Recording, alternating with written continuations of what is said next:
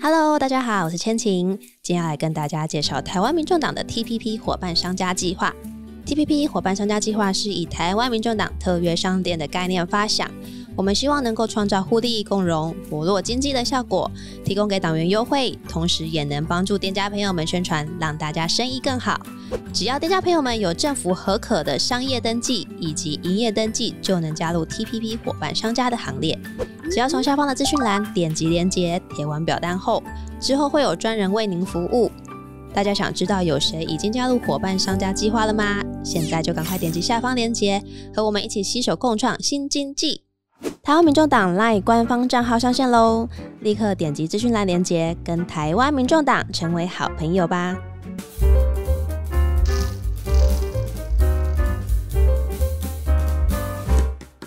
各位听众朋友，大家好，欢迎收听烧肉粽系列，我是主持人千晴，我是 Bob。我已经超久超久没有回到这个平台了，就主要是因为两次大抽走跟一次确诊，大概错过了三到四集。但是今天非常有缘，就是我跟晚会主任真的非常有缘，一回归就是遇到我。之前立法院的老板，晚会主任，就是我们的宜兰县长的候选人陈婉慧，大家可以看一下我们的口罩，我跟倩倩的口罩啊，就是这个 陈婉慧、陈蛙贵谐音登场，欢迎婉慧姐。好的，千晴，还有我们柏宏，还有我们的线上的我们的民众党的好朋友们，大家好，我是民众党的宜兰县长参选人陈晚会。Yeah. 那很开心看到两位我们的这个主持人都戴了我的蛙柜口罩，这样我自己反而没有戴到，这样 没关系。今天要让王慧姐露脸，让大家看清楚王慧姐这样子。也这是我第二次来上这个 podcast，对，但是选举之后是第一次，对，对第一个第一次是以立法院党团主任的身份，对，对身份完全不一样。虽然现在还是有，还还是有这个立法院，就是立法院党团主任是要这个管一下。有啊，那个主任都是不好意思，因为我还是很容易叫他这样，没问题的。主任就是还是早上八点就要开始跟我们开晨会这样。对，没错。虽然他现在选举真的是很忙，也可以感觉到真的是有有有辛苦，因为每次看到晚会主任，他真的是越来越瘦。哎，千晴你要对麦 哦，好好，六六集没来，对，就是这个六个声音，让我有对到麦，有有有有有有。那王伟主任现在都是。因为刚倩晴有讲嘛，早上可能立法院还是要开晨会，用视讯的方式喽。是我们现在都是视讯啦，然后呃，其实还没有选举之前，其实因为疫情的关系，然后我们避、哦、避免彼此的接触太多，这样。嗯、因为有一阵子大家就此起彼落的确诊，吓死我跟总招，所以我们就决定呃，在呃休会之后，嗯、我们就改成线上工作的方式，这样子。对，所以也都还蛮熟悉啦，就每一组的运作，目前而且。我们从休会之后，这个党团的这个记者会的这个分量也更加重这样子，嗯，对，因为呃，跟大家说明一下，就立法院两个会期嘛，上会期大概是到五月三十一结束，然后下会期是九月一号开始，对，法定上是这样子，所以中间有六七八，虽然说立法院没有开会，但是其实党团还是要很多运作在进行哦，包括香港晚会主任提到很多记者会，中间如果没有一些咨询的时候，大家就是每天都找议题开记者会，还是要监督这个中央政府啦，对啊，不然像那个现在要去。选市长的这位陈时中先生，嗯、他就是呃，卫福部我们后来要跟他要一些资料，都也很难。第一个是很难要到，这是一直都这样子的啦。嗯、那请他来做一些说明，其实呃，我们是说讨论嘛，哈、嗯。那他已经算我们算很客气，嗯、那他们就是直接前一天晚上说不来这样子。所以他们就说他很忙啦，处处都有软钉子啦。对，他很忙，但他还是跑去选举。对啊，很忙还是可以，对不对？哦，嗯、就是去那个哦，跑一下，跑一下，跑一下拖这样子啊。对啊，开心的嘞。那我会。哦，你讲没事，你说没有。今天因为千晴，千晴很久没回来了，所以我们今天要让千晴多讲一点话。好，因为主任其实宣布参选之后，大概是一个月的时间。对对，那主任就是从这个月时间跑的行程啊，一方面有没有什么心得跟大家分享？有趣的事情，或者是你觉得比较辛苦的事情？今天刚好好像满一个月，今天是二十一号嘛，啊嗯、我是六月二十二号宣布参选的。今天二十二，你看忙到都是 已经不知道几号不确定，但是礼拜几 大概还有印象这样子。好，满满的一个月，我觉得也是有非常多的震撼教育哈，因为我们。呃，毕竟是素人从政啦。虽然我呃参加不分区海选，然后做这个不分区的这个立委，呃，还没有这个我们学到五个嘛。后来主席说叫我去做这个党团主任，我们就这样子也风风火火过了两年半这样子，所以一直也都是在幕后。所以我觉得，包含这个立法院不管哪一线的记者，呃，知道我这个人都知道我是在幕后工作这样子。所以我们从幕后走到这个幕前，哈，那我觉得这里面有很很多我自己要重新去适应的，好，比如说开记者会的时候，因为习惯都是 take care 委员。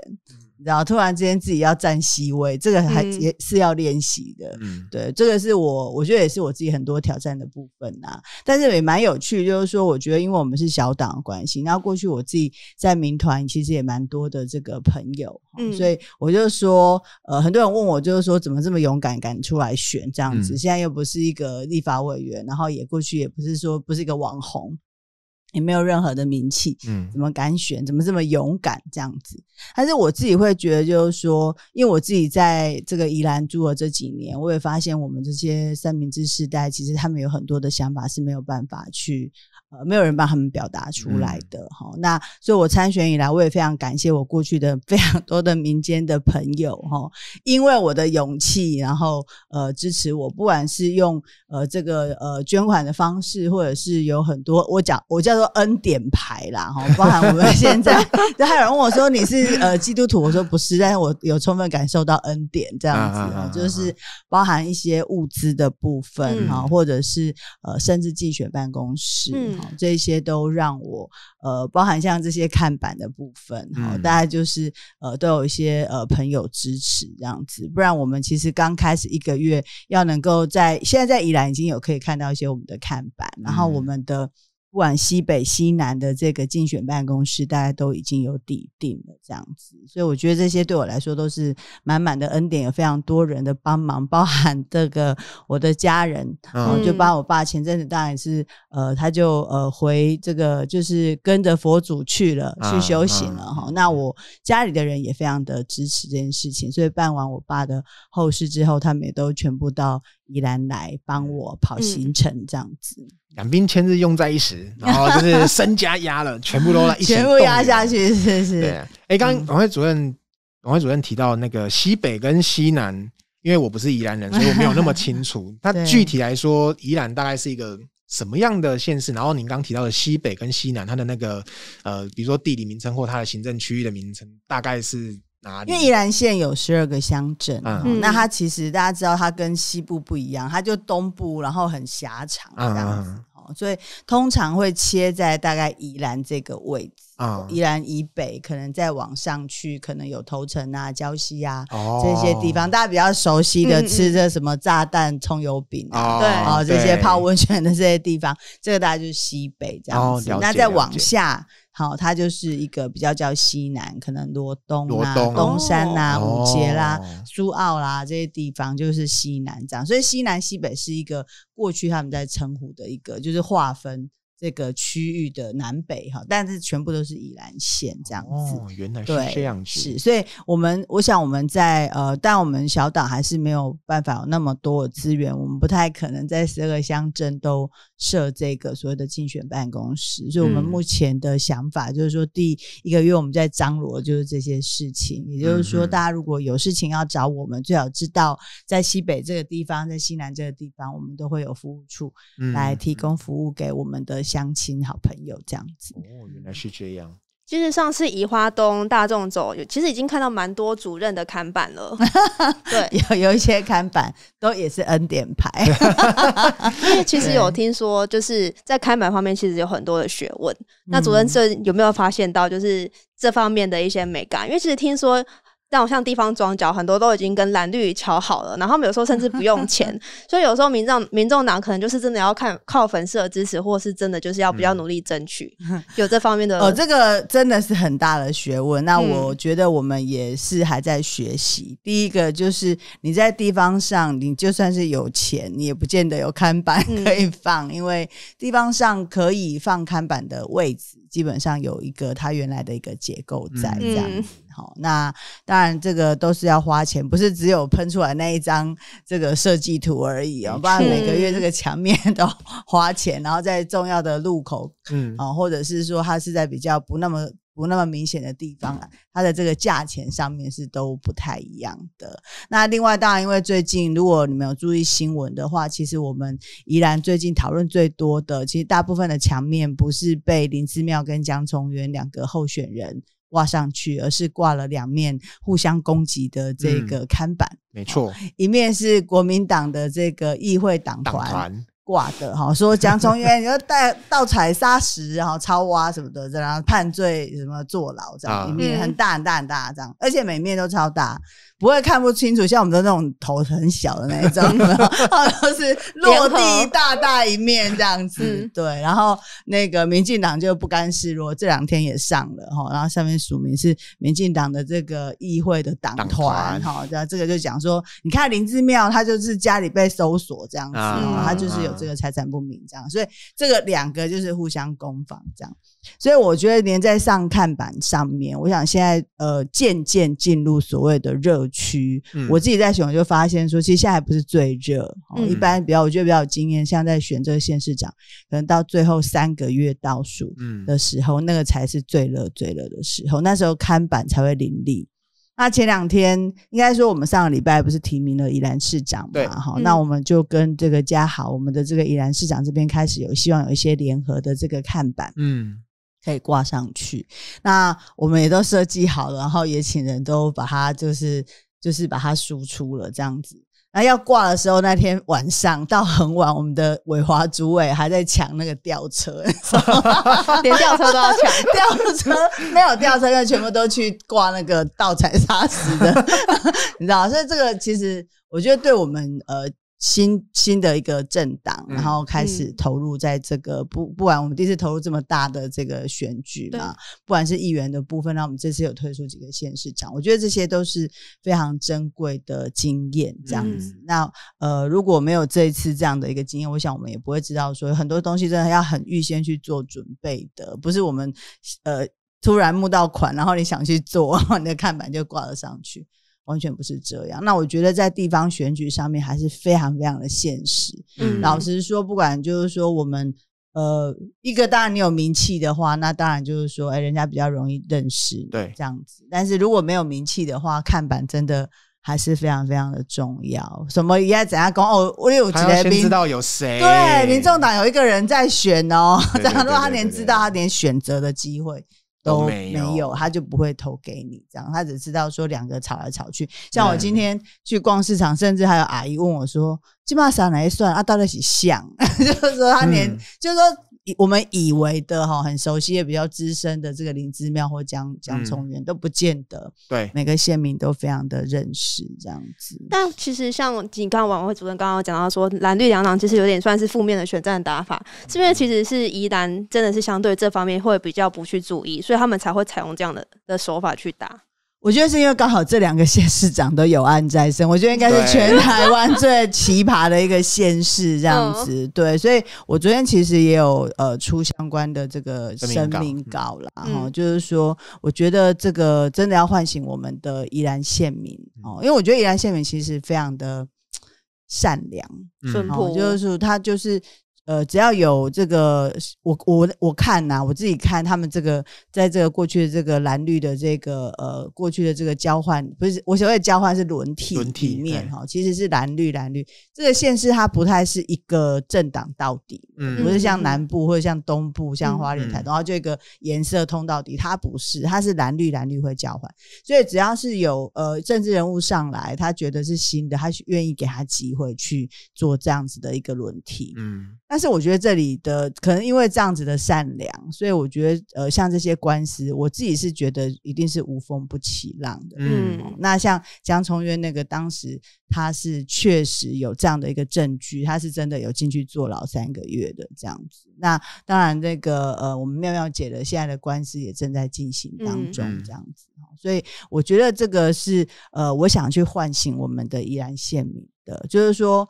我们现在正在办童万节，对，易碎节这些都会有一些国际的团体会到我们这个宜兰县内来。嗯、那走到哪里去？就像上次有那个国外的这个访问团到立法院来，然后在那边比武，你知道？我觉得这是一件 很丢脸的事情。就是说，这个地方你留下给人家的印象，不是过去、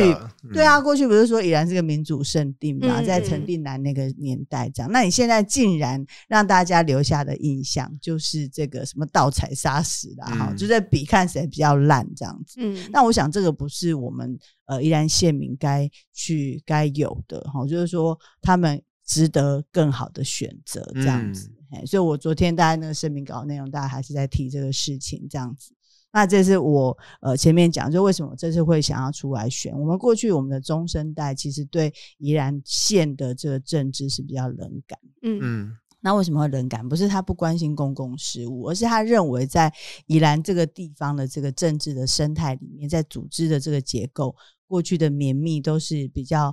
呃传统，不要讲老牌，就是比较传统的那一种。呃，这个政治的这个呃组织战的这个经营的方式，这样，嗯、那他们会跟我反映，就是说他们想要去表达的声音一直都出不来，这样子，嗯、包含就是说我们宜兰这边现在只有一位陈欧博陈委委陈委员，我就直接讲，嗯、就是我自己在呃在立法院，其实我两边这样跑的时候，有时候我回宜兰，然后也很多人会把这个陈情到我们的这个宜兰的党部这边来，嗯、那我都会问他们，他说他们的这些陈情案其实也都有交给陈委员啊，那当然因为可能我们只有一位委员，委员也很忙啦，所以我们就很多案子就被 pending 这样子。嗯、那所以我上次在跟主席分享的时候，我有跟他讲，我说其实他讲的耐烦，就其实就是这个道理而已，就是说他们可能不想做，或者是说案量太多，呃，要人家等待的部分，那我们就是。更有诚意的去帮人家去做解决跟推进，我们不见得最后一定会解决掉一个他一定要的成结果，但是我们最少愿意去听他们说，然后呃去倾听他们的需求，然后帮帮他们做服务这样子。其实刚晚会姐在讲的时候，就是我今年哦、就是对我们当然说在就是呃政党啦，或者是相关单位工作，当然都会知道说二零二二年底要选举，所以我们的印象是很深刻，年底要选举，年底要选举。但其实很多一般人。他可能平常他政治，只是他有时候吃晚餐或是干嘛看一下的那个节目。现在争论节目，说不定大家也都选择去看，比如说 Netflix 或什么的。所以有像前一两个月，我跟朋友吃饭的时候，他还问我说：“哎，今年年底要选举吗？啊，是要选什么？”其实这个是我觉得对有一部分人来说。真的，他们其实没有那么关心。然后像晚会主任说的，要等到八九月领正式领表登记参选之后，那个名单确定了，然后新闻那个量一直一直出来之后，大家才会比较明确知道说现在要干嘛。所以才会有晚会主任刚刚讲说，哎，去扫菜市场，然后他连可能哎今年年底要选什么，然后选县市长有谁都不知道。然后再来就是像。王慧主任他出就是那天宣布的时候，他讲说不是选新的，而是选对的。对的。我觉得这件事情是很重要的，不是因为我新，所以你要给我机会，是因为我是对的，所以我来争取你的认同。嗯、然后像还有欧破只有一位委员这个关系嘛，其实我觉得这里有一个很重要的切入点。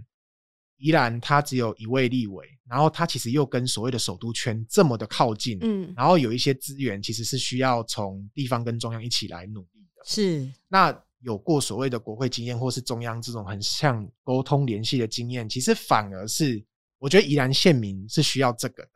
当然，你说林姿妙他们从地方很这样一直滚滚滚滚上来，基层实力很扎实，他会有很多的票群，或者像江聪渊哦，从宜兰市长哦，他可以说哦，我对宜兰的很多市政我很熟悉，所以我再进一步。但是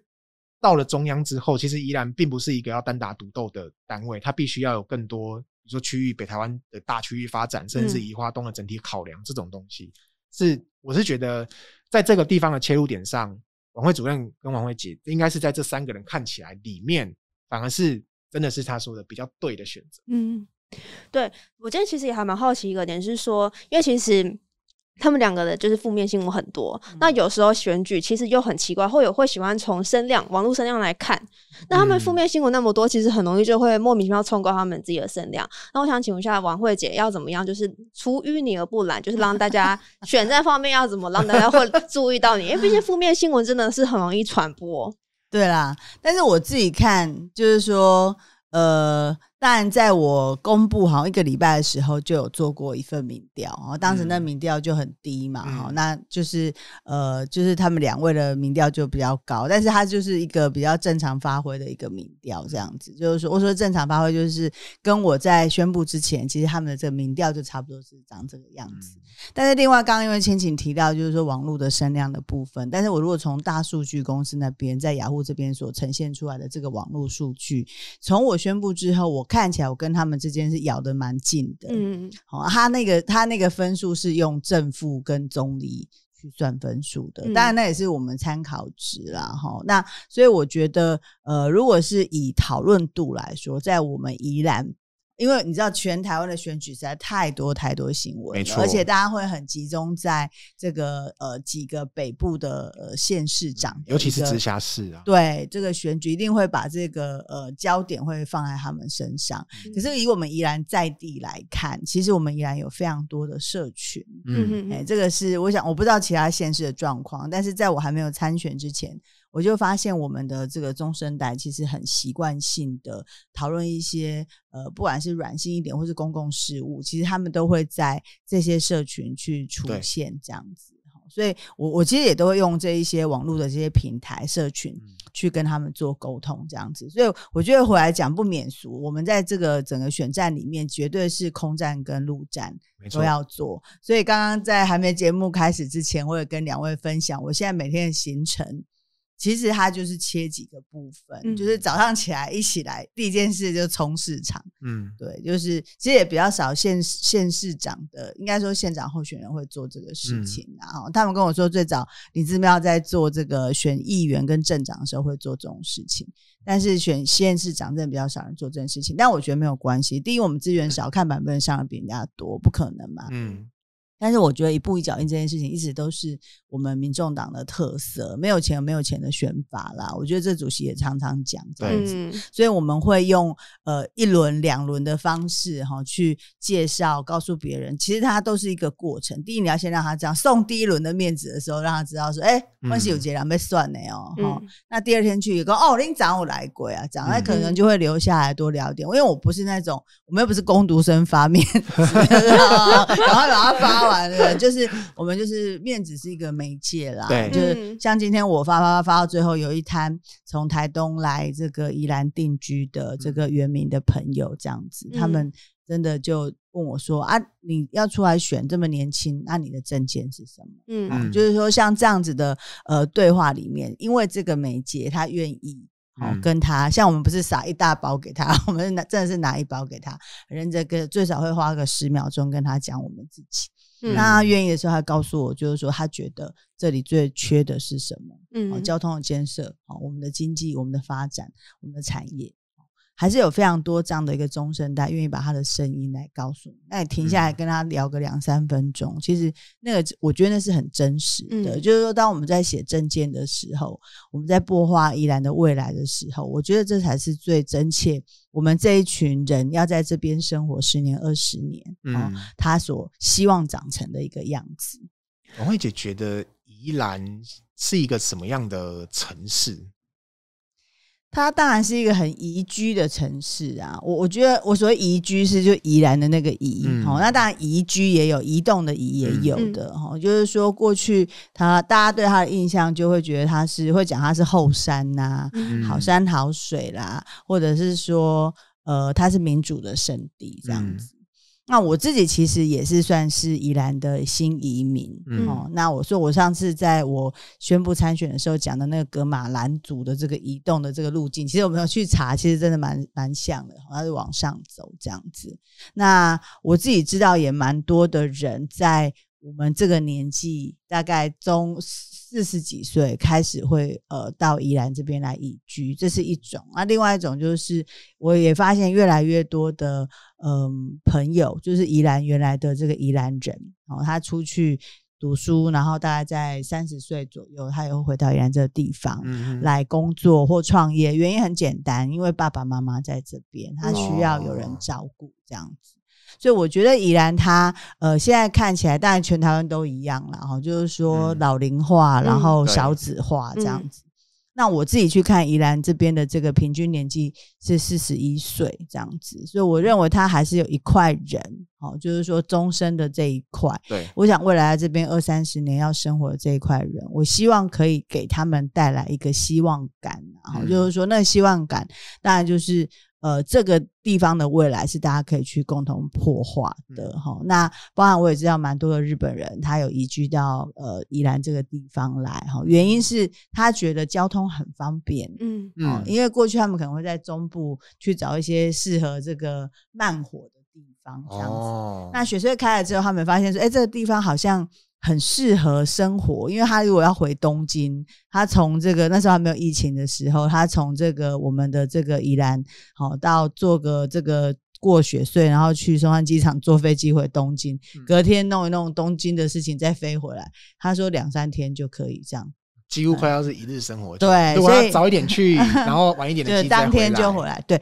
所以他们也觉得说，而且这边就是种种田呐、啊，他们不是真的以务农为生嘛，对啊，对啊，所以他有很多。就是说，对于这个外地来的人，不止国内的人，然后就是说，大家也会觉得在这边生活是很悠哉、很很开心这样。那这里还是有一定的产业在，当然在宜兰这个地方，它绝对是以观光为主，嗯、那也会是在我政策上面会主要去推动的地方。那我觉得很可惜，就是说它有非常好的，我常讲说好山好水是我们宜兰的原来的本质，然后、嗯、但是它本来就在，你要怎么样去发挥它这样？嗯、那现在。在的这几年下来，我觉得宜兰的观光其实都还是停留在呃，就是我们台湾人很爱去嘛，哈，尤其是台北人，有时候可能就过个雪隧就去吃这个 炸弹葱油饼，我刚刚讲，或者洗个温泉，或去现在比较热去洗洗个冷泉，嗯，而且它非常有条件发展刚刚讲的这个国际观光的部分，因为它在交通上有它一定的优势，这样子。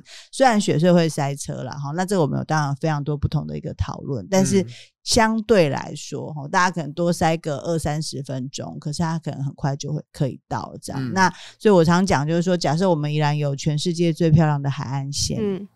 我刚刚千晴提到的冲浪这件事情，其实本来来的在没有疫情的时候，本来就有非常多的国际的冲浪客会到这个头城这个地方来冲浪这样子。但是我查了一下，全台湾好像在世界所谓最美丽、最干净的海岸线这件事情上面都没有排上榜这样子。那我们不是常会看到很多那种呃排名吗？对对。那我觉得这为什么不能是我宜兰县这边可以去追求的一件事情？当你有全台湾、全世界。界排名前十大的最漂亮的这个海岸线的时候，我想它带来的不只是呃好的一个环境，嗯、也可能会带来更更多的这个观光的这个人潮这样子。我觉得刚往王慧主任讲到一个点，就是说呃，宜兰它有一个很丰厚的一些天然资源，所以它有一些比如说有一些山，有一些景，有一些海，然后但是它又离台北非常近，所以它会有很。蛮多人是去，比如说我就去两天一夜这种概念，或甚至三天两夜。但其实，就是我一开始想要准备这一集的时候，我就开始在想宜兰，然后我就想到了罗东夜市，然后想到了一些美食，或者是说啊什么五峰旗瀑布，或者是太平山看日出。但是我突然发现，就是哦，这个很多点哦，但是这些点之间。他他大概都一定需要自己开车，比较容易去完成这件事情，嗯、所以其实就会演变成就是大家习惯，因为距离也近，开车来，所以雪隧比较容易会塞车。那其实这也有另外一个问题，就是大家是以点的方式在思考，他他跟宜兰之间的这个观光的关系。那如果说就像王慧主任说的，如果他国际客他一定不可能停留那么久嘛。国际客如果要在这里慢活，他待的时间如果要够长，你一定要变成一个套装，甚至是一个组合式的，就有点像是整个宜兰把它塑造成一个生活圈博物馆的概念，让他就是他来这一，他来他来他来这一他来这一趟，他可以从比如说海边走到山边，然后他都感受到宜兰不同的地方，甚至是诶、欸、四季不同的时候，他也可以感受到不同的宜兰。我觉得这个。应该也会是王慧主任刚刚提到，尤其是那个像你刚刚提到那个海岸线的排名这件事情，其实这个就有一点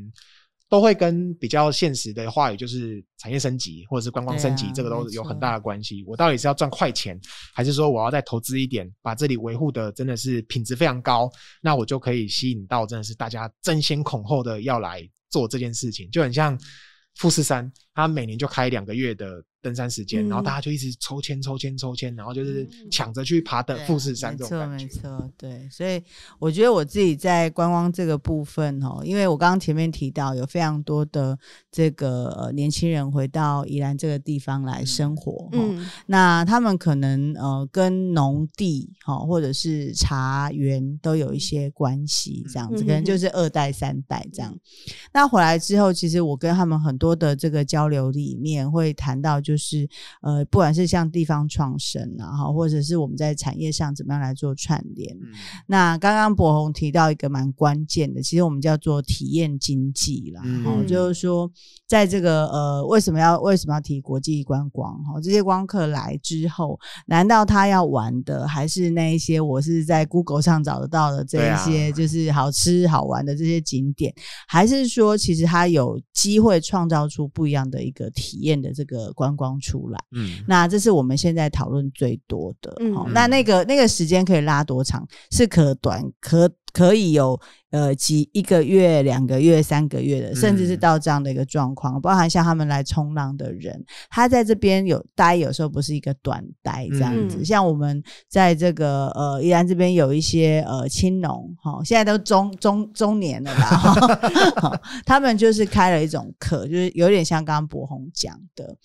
呃，他教你怎么务农，嗯嗯，他把教你怎么务农这件事情变成一种体验。嗯哦嗯、你先体验看看，你是不是退休之后真的想务农，嗯，还是一时兴起？哦，嗯，他把它变成一个 package 的课程，他可以开一个月，开两个月，半年。哦，因为大部分可能农作物它有它它需要从播种下去到收成，它有一定的期间。对，没错。所以看你是要短期先知道一些，感受一下。好，体验一下这个夏田的感觉，还是就是说你真的有想学种水稻，或者是种什么样的一个农作物这样子？他们已经把它开成不同的一个课程这样子。那这个课程来学的人，他就完全不是只有台湾人，过去比较多，当然就是各地来的这些年轻人，嗯、想要体验一下，哎，作为一个愤青或者是一个文青哈，然后可以下田哈，这个感受是什么？嗯、那最近越来越多的这个国际。的一些朋友，他们会到这个地方来做一个、嗯、呃，不能讲定居，他就是来参加这个课程这样子，嗯、然后就开始在这边花了比较多一点的时间来了解这个城市，或者是跟这块土地。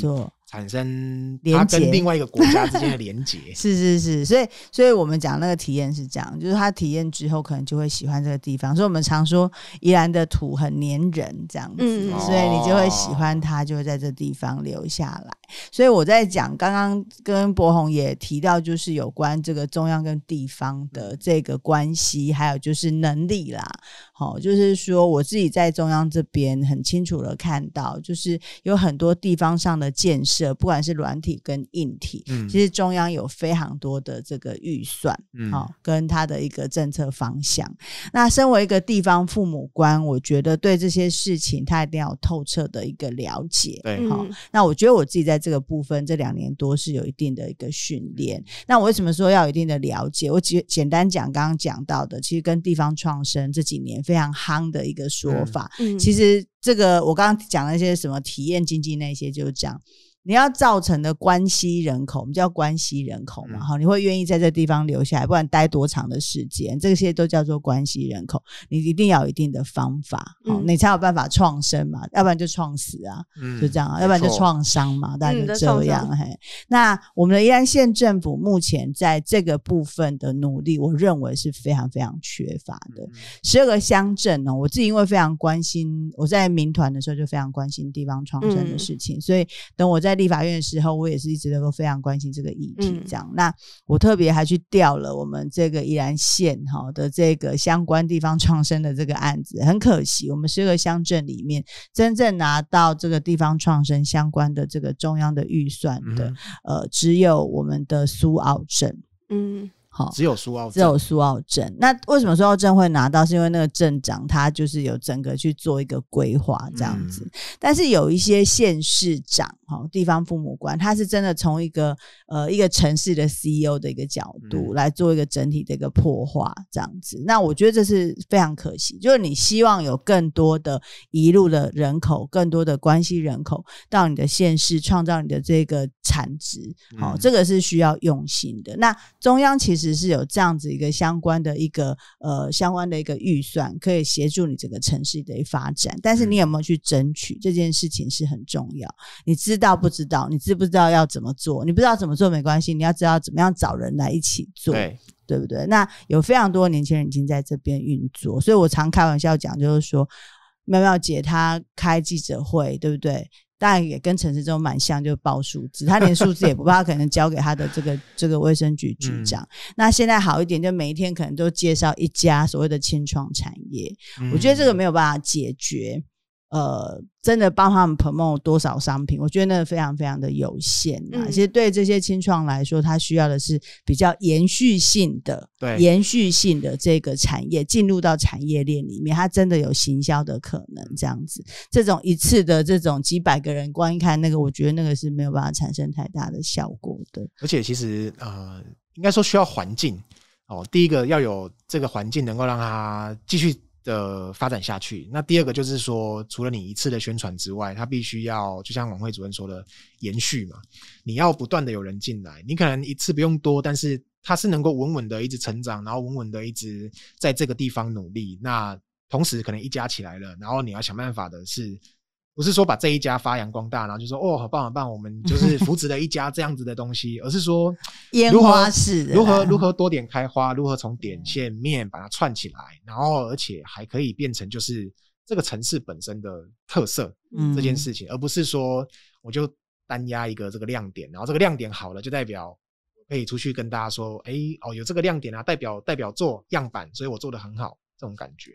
其实上次大众走，主任有带我们去一家，我觉得很好玩的店，就是主任刚刚讲的那个挑米嘛。对。然后挑米之后最，最 最有趣的是，我觉得它很吸引年轻人，是因为它可以试喝，它可以喝酒，直接有酿酒。对啊，所以就是会觉得说心情很好，说这个地方是我真的会想要再来，因为它不就是从手做到最后，你就可以吃你自己吃你自己的产品。我觉得这块是真的还蛮吸引人的。然后我这次从就是从中国大陆回来台湾，其实我最常去的地方就是宜兰，就像博宏刚刚讲，就是一日来回这样子。然后我就发现，其实宜兰是一个其实很有活力，有很多的那个咖啡店都是就是二三代去，然后他们就是用自己的老房子，然后改，然后就是我会出自己的咖啡豆，出自己的茶叶，然后就是也有很多听说就是那个冲浪客嘛，是真的是像外国人都是会。感觉是有点想是像想把宜兰变成像泰国这样，就是可能住个两三个月这样。是啊，是啊，就 long 小小 long stay。对对对对，就是说像上次我们去的那个店，他就是我刚刚讲的那个 package 的创作者这样子。嗯、哼哼那我觉得，呃，这就是可以创造更多的关系人口在这边。他在这边生活，他一定要在这边消费。那这些人他会愿意这样移动的人，通常我认识的，我觉得都是属于比较创新的人。嗯嗯，他在这地方跟我们的地方的年轻人重新。新再融合一下，就会有一些新的做法跟作为出来。那我们的这个观光，它才能够活络，因为它就是我们最好的行销者啊。所以它不是只有在我们本岛的行销，嗯、我觉得它绝对是一个国际的行销。而且我觉得晚会主任完全可以利用自己的很大优势，就是地方创生。因为其实所有知道晚会主任都知道，你的强项就是你真的在地方创生 耕耘了很久，跟女权。对啊，对就是不选要选谁？喜欢跑在土里面。对那天主席还说，为什么这个客呃，他那那种不叫客厅会，我们就真的让他坐在大树下。哦，有看到照片。对，没错，没错。嘿，就是我觉得这个才是嗯，宜兰的，就是刚刚讲的活力啦。嗯。这个地方其实，我希望它是一个有机体。嗯，虽然大家看起来好像觉得说它就是一个很老化的地方，好像每都很多这个乡镇都是老人家这样子。可是你知道，老人家其实是呃，像我们现在在一些渔村在壮围这个地方，呃，其实他们是很重要的一个人力的这个起始。当他就是说你 motivate 他，就是你让他有那个动机想要开始。去为地方重新回到他年轻的时候的那一种活力，嗯，嗯，然后觉得地方可以因为我的存在，然后呢，看沟这样的一个文化也可以变好玩，对不对？因为我们很多年轻人一定没看过沟吧，还、嗯、是没有看过沟，对不对？但他其实是一个很好的一个团队合作。那过去他们是靠这样子，嗯、因为渔村穷嘛，用这种共同捕鱼的方式定，有点类似像定制渔网。那他前这个船这个小船出去之后，然后定点之后，然后再靠他们这个村里的这个渔民，大家一起把它拉上来，然后大家共享这个渔获这样子。嗯、那现在我们把它变成一个体验的活动，这样。嗯、那它这个带动的，它不是只是呃，我常常跟来。消费的这一些年轻人说，其实大家你们来消费不是只是一次性的消费，而是他们为了你这一次来，他前面要开非常多的次会。很多会嘛，嗯、那他重新去讨论他们年轻的时候的那一种，呃，他们是怎么样做的，老一辈是怎么样教他们做的，怎么样捕鱼，怎么样做这样子。那如果我们要因应呢，我们所以我们常常给他出题目啊。如果我们这一次一砍工，你们以前都要这样子四五十个人，我们就没有那么多人，这样、嗯、大家一起出来，我现在顶多十个人，嗯、那去想一个办法，有没有办法十个人也可以参与我们的古时候这种有没有传统的这个砍工文化？所以整个渔村会活络起来。嗯、为了大家来这一场活动，他会开始整理他的渔村。嗯，很废弃的地方，他就开始干净起来，嗯、对不对？嗯、然后他的这个海边，他就想啊，你明天再当 KTV 来啊，那样整个这个乱七八糟不行，对不对？他们村里就动起来，大家就开始去把它捡一捡，或者是隔天客人来，可以把它放在体验的一部分啊。好，大家要开始看沟之前，要先把这个垃圾捡一捡，这样。所以我们做很多这样子比较创新。新性的活动，去带动每一个村落的这些中长者，哈、嗯，就是比较是比较，其实差不多六六十几岁、六七十岁的这一批人，嗯、他他愿意重新回到社区，然后在社区里面去运作，然后带领我们这些年轻人来做这样，这样才会有一个延续感。对，对他那个传承才会发生。我觉得这就是比较像呃那什么培力，就是你对这个有点像父权，就是说他们好像虽然好像就是渔业可能也没落了，然后他可能年纪也大了，他就会开始觉得他可能呃他对社会的参与度，不要说贡献，说参与度可能就渐渐降低，他可能就生活圈可能越来越小。但透过这种呃。其实它有两个功能，第一个是比如说创造产值，这个是啊、呃、大家比较喜欢的一面。那另外一面就是像刚广惠主任说的，这个社区的通过培力课程，这个凝结力重新拉回来。嗯，尽管乡下地方可能社区之间的那个凝聚力跟就是人情味是 OK 的，只是说在透过这个活动把它。结合在一起，然后就是像刚刚说的，比如说本来要五十个人看沟，我现在我并不是真的要去捕鱼嘛，我只是要把这个东西变成一个可以可体验的活动，然后我就把它缩小成，哎，十个、二十个。其实这中间的过程中，也刺激他们说，诶，我如何把我会的东西，透过另外一种方式教给大家。那再来就是说，可能来的游客他可能是青年或中年，其实就有世代交流的用意。其实光一个小小的东西，他身上。就可以发挥出很多不同的意义跟它的价值啊。嗯、那从这样子，因为有点像说人家说台湾是海洋国家嘛，嗯、但是其实越来越多人就是一直往都市里面住，跟海洋的关系就只剩下真的去玩水，其实没有很认真能够理解海洋是什么。嗯、那尤其宜兰又有刚王慧主任说的最漂亮海岸线，其实真的是天然资源非常的丰富，只是说怎么样有一个对的人在对的地方，然后把这些。对的能量一起发挥出去，嗯，我觉得这是应该是宜兰现在比较欠缺，然后而且。看起来王慧主任也可以去 赋予的一个项目。对啊，我自己是还蛮呃期待，就是自己有这样一个机会，可以让宜兰未来的二三十年呃变化成改变成一个不一样的城市。嗯、除了它原来的好山好水之外，我也希望有更多的关西人口可以来到宜兰这个地方，然后创造它更好的这个经济产值之外，我觉得在这个地方也会把我们。之前那些呃老祖先们所留下来的一些呃文化，去把它做一个传承。嗯，其实王慧姐一开始就讲到一个那个格马兰族，对，就是其实大家会觉得哦，台南是古都，或是一府二鹿三艋家，其实宜兰也是一个，甚至是比台北盆地更早有。开垦或者是动作有文化开始在累积，有一个底蕴的地方，是是，是，大家有出了蒋渭水，你看，对，这个人跟我们这个党关系这么深，关系匪浅，就是说他还有很多年轻新潮的东西，但是他也有很多已经呃经历过很多的这个文化的累积啊，跟这种淬炼的东西，所以。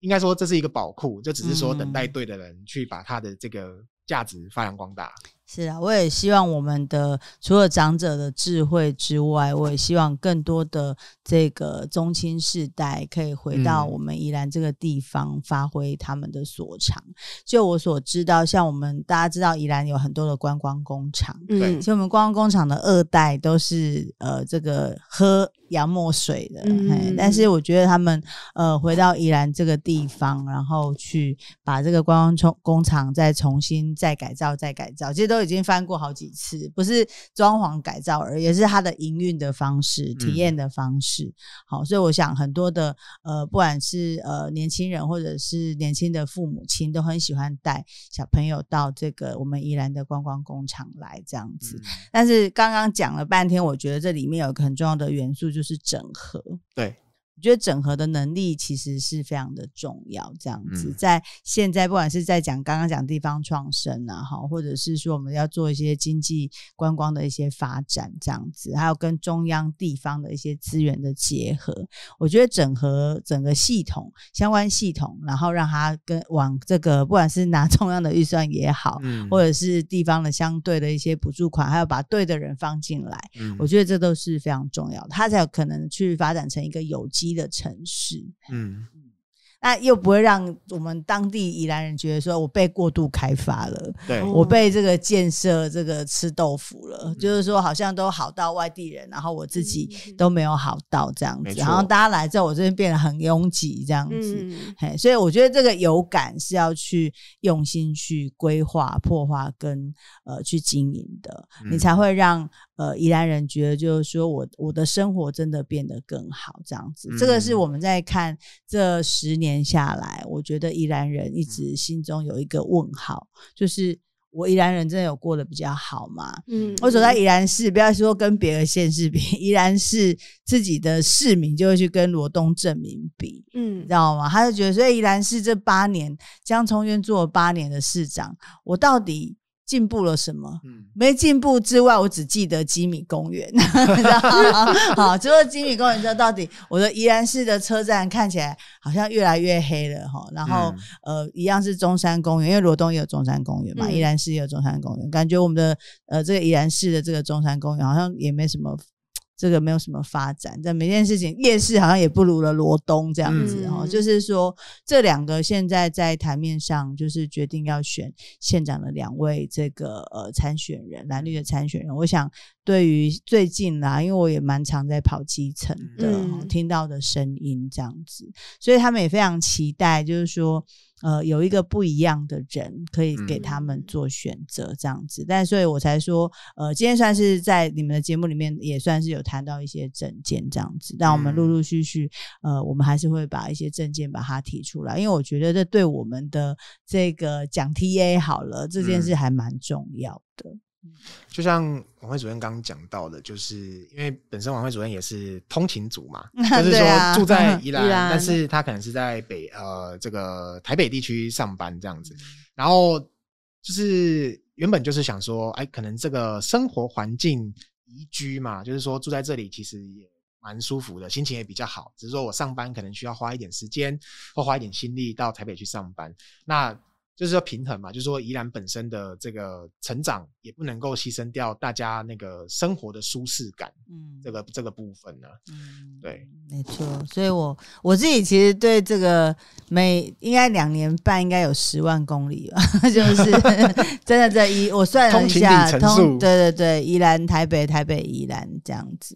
那但我知道有一群。呃，宜兰的年轻人跟我一样是这样通勤上班的。嗯、那我想，那主要的原因很简单，第一，呃，就是薪水，觉得是一个绝大最最大的考量嘛。嗯、我自己看过一个数字，大概平均会差到同样一个职务，在宜兰跟台北会差到五千块钱以上哦。即便是个最基本的一个。工作这样子，所以像这一点，其实也蛮多年轻人跟我反映的。嗯、他说，同一个职务，呃，好像在台北那个公司的那个职务，跟在宜兰的那个公司的那个职务的薪水就非常有差别，这样子。好，所以这个是让他们必须要这样通勤上班，他们想要去呃让自己在呃收入上面可以更好的部分。那另外一个部分就是说。嗯，他们也提到，当然因为家里的长辈的照顾，哈、嗯，就是说如果呃住在家里也可以就近做一些照顾的话，这样子每天的一个通勤就是大概单趟是呃四十到六十分钟，看你住在哪个地方啦，不等这样，他这是他们愿意去承受的部分，这样子对。但是当然另一部分就是说，他们也希望就是如果宜兰这边有更多。呃的这个就业机会，更好的就业机会，嗯、让他们可以留乡工作，又可以就近照顾他们父母。那另外一个部分就是成家立业，还是一个蛮重要的部分啦。我记得蛮多年轻人跟我讲，就是说，诶，大家不要以以为宜兰的房价他们就一定买得起。虽然大家都家里为什么会住家里来台北工作，是因为就是买不起房嘛。嗯、现在宜兰的房子也很贵了，这样子，就是它的成长比例。我自己看数字是在六度之外，算成长非常快速的一个地方。那确实也是因为有非常多的这个投资客到宜兰这边来做投资啦，哎、嗯，所以我们的年轻人在这个低薪高房价的这个、嗯、呃这个环境里面，所以让他们不不不得不哦，就是要到台北这边来上班这样子。应该是说呃。其实有些人他可能是因为呃薪水就真的是有差，所以他才到台北。嗯、当然有些人是因为某些特殊的工作机会，是真的是在北部比较有相关的工作类型。那应该是说回到刚刚我们讲的，就是整个宜兰的发展，包含从观光面或者是产业面，或者是整体的价值跟升级，让至少说同样的职位在这边其实也能够拿到。同样的薪水的这种概念，是啊，是啊，是，其实就足以让某些人愿意多留下来在这里。那他如果愿意留下来，他的一些呃移动啦，或者是他的消费，其实就会留在宜兰。其实这就是到时候都会是一个正循环，对整个宜兰的发展来说。对啊，所以呃，最近还有一些呃企业界的朋友跟我开玩笑说：“哎，你有去看过我们的这个科学？”科学园区吗？他说：“依然，我说真真的，我我都还没有真的仔细去看过。嗯”他说：“里面大概一半在养蚊子，这样子，就是说他其实招商的状况是很差，这样子。”哎，但是我想这个都还有很多可以发展的部分啦，尤其是在产业啊、经济的这个部分，这样子。对，所以我自己从呃我们的这个呃宜兰县民目前所最关心的三个议题来看，嗯，好，那我们刚刚其实都差不多有聊到，尤其像经济啊、交通啊跟医疗，大概是大家最关心的问题，这样子。医疗，我想也是某些人会想要在，比如说宜兰养老或者是定居的，嗯、因为就像永辉刚王安讲刚讲，我到台北市中心这个医疗资源非常丰富的地方的，差不多一个小时内可以接受，嗯、对。但是也是因为这样子，所以可能当地本身内部的这个照顾上。就有点被疏漏掉了，这医疗资源上就比较不足。对，我上次其实跟主席对话的时候，我还特别想问他这个问题，这样子，嗯、就因为宜兰这边其实医院并不多啦，老实说，就在这个宜兰市跟罗东镇有比较大型的医院这样子。哈，那在医疗的资源上面，其实像我们有些地方，像大同、三星那种都比较偏一点的地方，其实是比较远一点这样子。那呃，也有在讨论，就是说像用行动医疗的方式。嗯或是居家医疗的方式，现在这几年也渐渐发展这样子。嗯、那我觉得，呃，这个还有很大可以进步的空间哈。嗯、因为呃，有些长者，尤其在农村的长者，其实他并不喜欢去住在机构，或者是到比较远的地方去就医，嗯、嘿，他就喜欢在家里这样。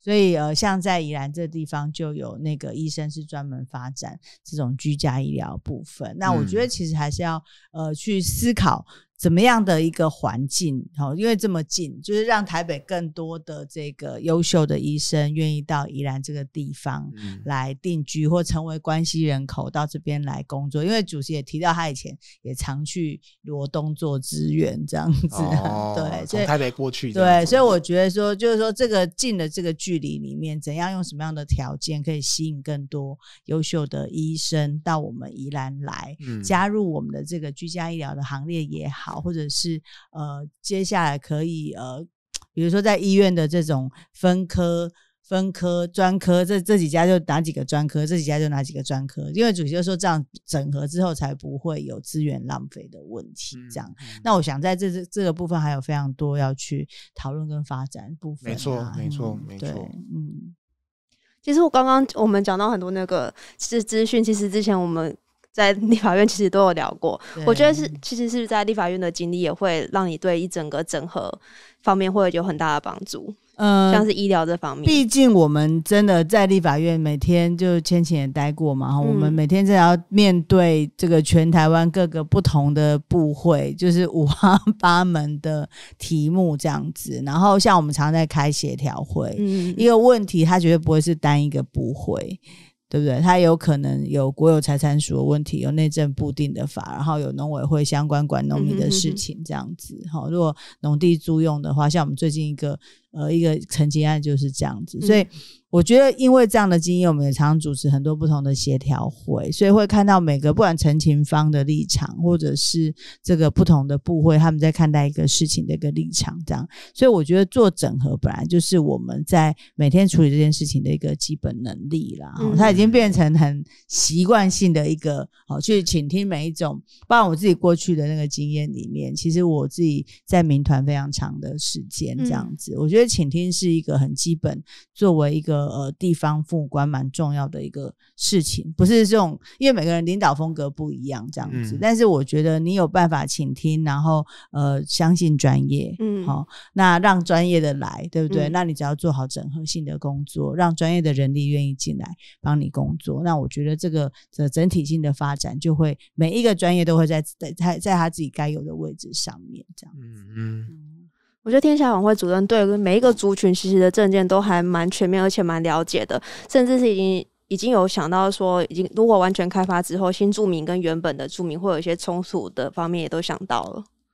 没错，嗯，我们这段时间其实是，呃，我觉得真的是勤走基层很重要，嗯、嘿，就是，呃，你到每个地方去，都会有人告诉你，就是当他们愿意告诉你，我觉得就是表示就是说，呃，这个我们要很感激，就是说他对你有一份的信任，然后他愿意把他自己的想法告诉你，这样子。嗯、那因为我们不是问导游式的，老师，我最近在拜访一些社区组织，嗯、他们就跟我说啊，那个谁谁谁。谁来？哦，都是十分钟就走这样子。嗯、那我们当然就会比较，老实说，我自己也喜欢在社区里面比较多花点时间听他们的需求是什么这样子。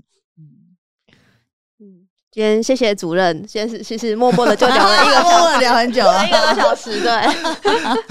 好啦，今天也是这个很感谢王辉主任呢，也是拨空来参加烧肉粽这一集的录制啊，因为其实他真的参选之后，立法院跟宜兰真的是两头烧啊。好，今天其实我们谈到很多啦。呃，虽然没有很明确的呃有哪一个段落直接在讲什么，但是从观光、从交通、从产业升级、从医疗，甚至是说到地方创生以及培力，还有这个文化传承的部分呢，其实都可以听得出来，晚会主任已经有准备喽。我们。是我们晚一些，大概就可以陆陆续续看到琬惠主任把一些更明确的证件来告诉大家，让宜兰县民可以有一个对的选择，可以有一个好的选择。那一样节目的最后呢，呃，希望各位听众朋友，如果这个有想要听、有想要知道的这个议题或人物呢，也都可以在留言的地方告诉我们。那我们今天节目就到这边啦，感谢琬惠主任，大家拜拜，拜拜，大家拜拜，谢谢，拜拜。